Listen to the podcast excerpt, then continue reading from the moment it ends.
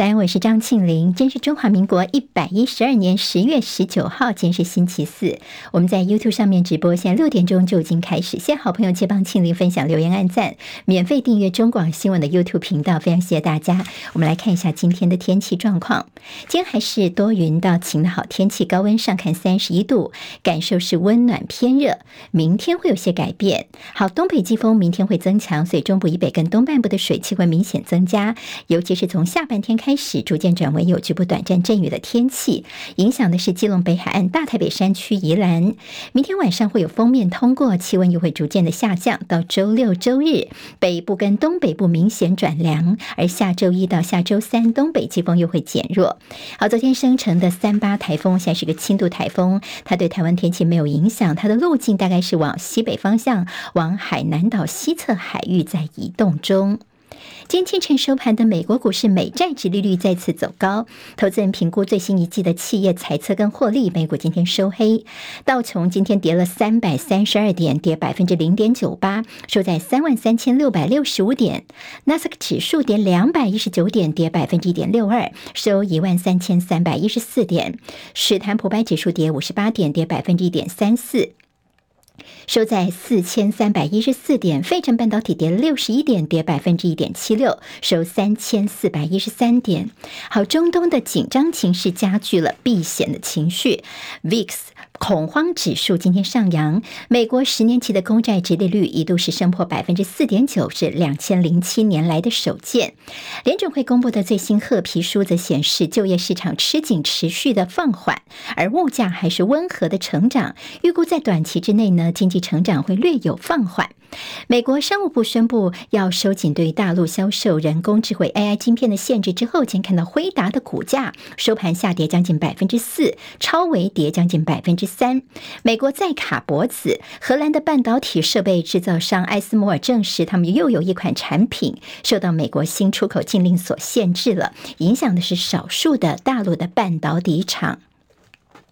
美国总统拜登抵达以色列之前，在加萨医院所遭受到的空袭事件，造成五百死，以哈双方都互控是对方做的。好，拜登则是公开力挺以色列，说巴勒斯坦武装分子才是袭击加萨医院的凶手。不过，以色列的政府在这个社群平台 S 上面公布了所谓的监视器的录影，说有一枚从加萨所发射的火箭导致医院爆炸。不过，被纽时的记者踢爆说，这影片。的时间戳记根本就是在医院爆炸之后，大概发生之后四十分钟才录制的影片，也就是并不是当下的这个影片。好，这支影片也立刻遭到了删除了。好，阿拉伯世界都说，现在以色列应该为这起医院的轰炸事件负责，人民上街去抗议。约旦则取消原定跟拜登等人要进行的四方会谈。好，拜登其实他是短暂的访问以色列，他也告诫以色列说，不要被愤怒蒙蔽了双眼，不要。要重复美国当年九一一事件之后所犯下的错误，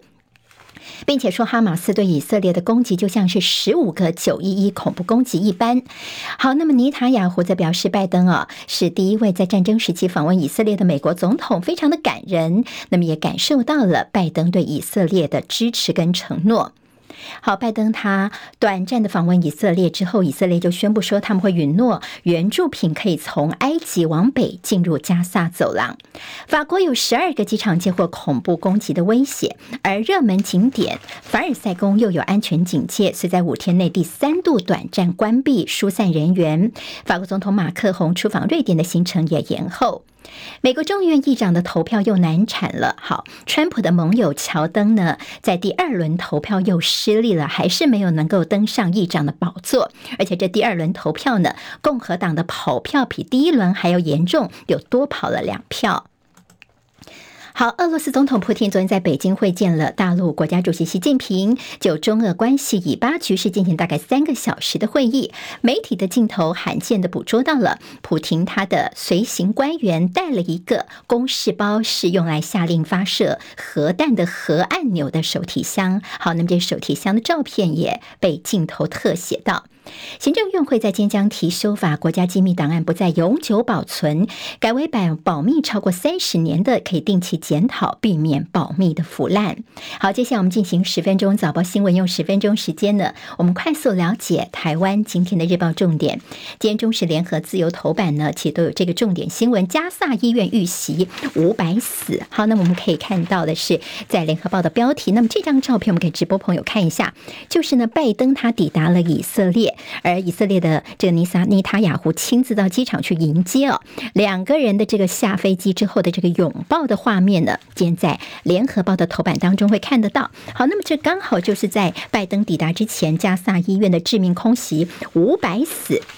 所以今天中时告诉大家说，造成了四方峰会的取消。好，现在中东的情势看起来还是无解哦。那么现在尤其这个医院的遭轰炸事件之后呢，更让大家非常的愤怒。自由时报今天在头版呢，虽然有提到这消息，但是呢，告诉大家的是，拜登。好，我们看中间这个地方哦，是拜登打算要追加三点二兆元来援助，包括以色列、乌克兰，还有包括台湾在内。好，那么这其实之前的这种包裹法案吧吧。台湾加入在其中哦，主要是因为这乌俄战争持续以巴，现在又爆出了冲突，所以呢，美国政府拜登考虑向国会提出追加预算一千亿美元，蛮多的，也就大约是三点二兆台币，用于提供包括以色列、乌克兰还有包括台湾在内的国防援助。那么这个消息是自由时报在今天大作。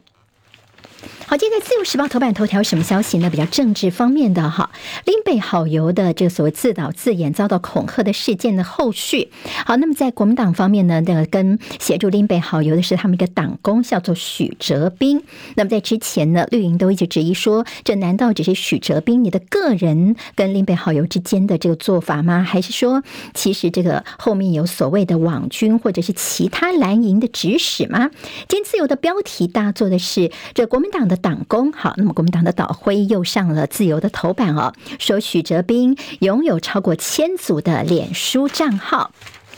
好，现在包括了林北好友跟许哲斌这两个人，其实都是哦，因为之前的自导自演事件是被裁定羁押的。结果呢，检警查出说许哲斌的手机、笔电里面超过一千组以上的脸书账号，所以怀疑呢他是中层级以上的网军头，是负责下令在网络上面的攻击呀、带风向等等。所以现在正在扩大的追查比对，说在过去是不是有散播假讯息、扰乱社会秩序哦？那么在这个头版当中，新闻也帮。大大家来点名一下，这许哲斌他过去的身份，他曾经是国民党的党工，那么跟着云林的张家呢，那也有些关系，像是过去曾经是发言人啦，还有脸书粉专小编哦，好，这是自由时报在头版，这比较政治性的角度。那么今天《中国时报》头版当中呢，倒是也是从这个蓝白最近呢似乎是合不起来哈。那么大家说破局，那今天的一个焦点摆在说政治的无间道吗？好，那么原来是因为还记得在上周六的时候呢，好，我们给直播朋友看一下这张照片，这是当时呢在这个黄金组合，那么四个人呢，其实这个算是国民党是派出了金溥聪跟黄建庭，那么民众党方面是黄珊珊，另外一个呢，其实科办的这叫做周。于修，好，周于修这个呃，可能大家稍微在过去比较不熟悉，不过这几天他也密集的上了很多的媒体的访问哦，那么也发现说，原来他的口才非常好。那么这个消息为什么跟他有关呢？主要就是呢，原来他的身份啊是民进党的党员，好，那他其实呢，在对于民众党来说，他们当初建党，他们就说他们算是柔性政党，是允许双重党籍的。好，那么这个是民进党的这个终身党员周瑜修呢，竟然参加了这次蓝白的这样的一个合作的讨论，是主谈手之一啊。好，所以呢，今天从中时的角度就说，国民党现在就说，哎，你看你之前呢还放话说柯震营只想赢赖清。的国民党却想下架柯文哲，所以呢，是不是你这个州在里面根本就在搞破坏呢？好，那么这所谓的政治无间道，绿军参一脚，这对于蓝军来说，觉得是相当不可思议。那么今天在《中时报》谈到了绿油油应该要退场，那么除了周瑜修他是民进党员的这个身份之外呢？还有黄珊珊，因为他的哥哥黄树光是蔡英文非常倚重在国建前建国造前建案中的角色，所以就说：“哎，民进党你民众党你故意放这两个人，是不是要破坏蓝白合呢？”好，那么对于周瑜修他是民进党员的这个身份，请民进党昨天呢也说好，那么最主要是啊、要等于他违反了江湖道义，那么也打算把他除名了。今天周瑜修会出来出面说明。好，不整个新闻看起来呢，似乎是有一点点。蓝蓝白如果合不起来的话，呃，战犯到底是谁？这样的一个感受哈，这个氛围。今天在联合报的内页说，隔空再过招。好，那我们时间点错到昨天早上的时候，是侯阵营这边，那么他们的这个发言人之一黄子哲接受媒体的访问哦，他就说，其实我们这个开放式民主初选，我们有折冲方案，就是呢，这个可以两个并行，民调也做，但是呢，这个初选也做。那么黄子哲这个说法出来之后，我们昨天看到科办马上就说，问题不在这个是到底比例如何，问题在你坚持要做所谓的这个开放式民主初选，不管比例如何，但是呢时效达不到，那么这中间的可信度等等的问题，并不是因为说你把它的这个呃比重缩小就能够解决哦。好，那么这个是在柯营所提出质疑，就黄子哲昨天下午马上又在回应说，哎，我觉得你们白银好像是在各找各种理由在拖延。我们的时间好，这样这样下下去的话呢，我们要办这个所谓的开放式民主初选，也变成说时间被压缩了，办不到，到时候我们就只能够呃听你们做民调这样的一个做法吗？所以黄子哲呢觉得说。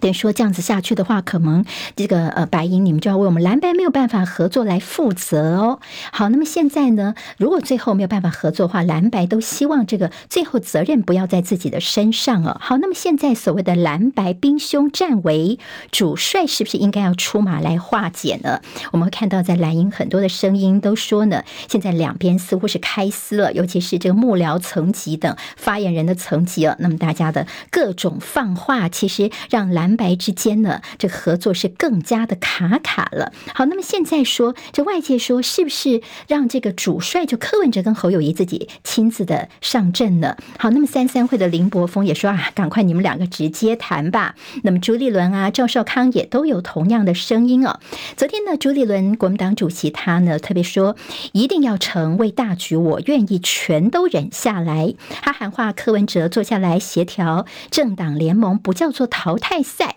国民党已经有先准备好折中的方案了。那么在赵少康方面也说，赶快由的当事两位呢来谈一谈吧。今天在《中国时报》的社论说，侯科哦，现在坐下来谈，你们比的是谁更有智慧，谁更有气度啊？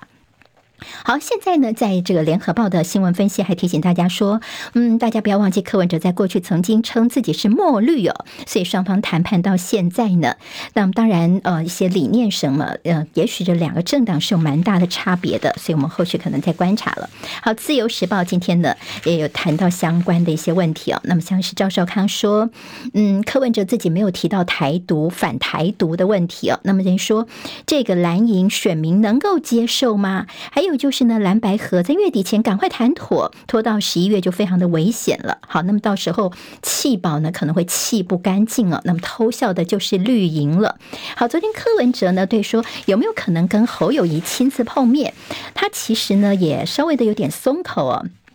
那他说，嗯，也是可以啦，要见面也不是不可以哦。那回去再考虑看看。所以看起来似乎柯文哲就说，直接跟侯友宜碰面也不是不可能的。好，倒是昨天柯文哲有特别提到说，他觉得，呃，国民党有很多的小鸡都非常的焦虑哦。所以说，是不是我们区域立委部分可以谈就先谈呐？国民党也都说，也不要说都不允许我去帮他们助选哦。好，那么其实，在柯文哲也觉得，哎，如果小鸡有些场合，我也愿意去助选呐。好，这中间当然也。帮自己有些拉抬声势的机会等等哦。好，那么对于郭台铭现在呢，昨天柯文哲说啊，我看起来觉得郭台铭那边比较简单哦，不像国民党这么复杂。好，郭台铭呢，他昨天是他七十三岁的生日哦，那么当然也啊，昨天看起来他神清气爽的。昨天深夜的时候，他在脸书上面有篇发文，他也细数了自己这个参选这五十一天来的一些心情。他说看起来是越来越笃定的感觉了。那么他解说啊，马上就会拨云见日了。他也重复这样的一个说法。那么民进党则说，柯文哲，我觉得你这边看起来非常的难看呢。你边谈蓝白合，还边去招手郭台铭。哎，这柯文哲，你到底在想什么呢？哎，大家心里都看得出来哦。好，今天中时联合跟自由都有大作是台积电。那么台积电在龙潭这边的呃龙科三期，他决定不在这里了之后呢，今天比较就注意的是一些在政治方面的效应哦，像是民进党昨天就开了记者会哦，他们就说国民党你掏空我们的国防，什么国防预算，等等等，而且还赶走神山呢，那么就说呢。真是太过分了，好，那么在蓝营则说是你当初为了选举画大饼，嗯，提当初最重要的土地问题你都没有提到，百分之八十八是私有的土地，好，那么选前开了一个支票，那么现在呢，拍拍屁股就走了。苏贞昌跟郑文灿是破局的元凶，那么些政治口水的问题，甚至提到说，过去在苗栗的张药房事件、大埔张药房事件，你绿营是怎么力挺的？现在龙科征地，你要拆这么多的民宅，那么你现在又反过来另外。一种嘴脸哦，那么民进党又双标了吗？今天在中国时报的报道，好，今天在联合报头版有他们的这个关心，说小琉球的海洋资源的枯竭，去年登岛两百五十万人次，实在是太多太多了。好，郑丽文说吴钊燮甩锅美猪问题，因为昨天吴钊燮外交部长被问到说。哎，我们现在这个台美二十一世纪贸易倡议的谈判进度的时候，他就说：“你看，你现在把很多的美国猪肉说洗产地的问题哦，啊，把它扩大成食安问题，这对我们后面的一些经贸谈判可能会有些影响。哈，是不是甩锅给在野党呢？”工商时报今天头版头条：辉达晶片禁止销路，AI 股多杀多，甚至有分析说，看起来呢是对于最大的输家是英特尔。那么经济日报今天头版头条同样也是关心这 AI 概念股的大跳水。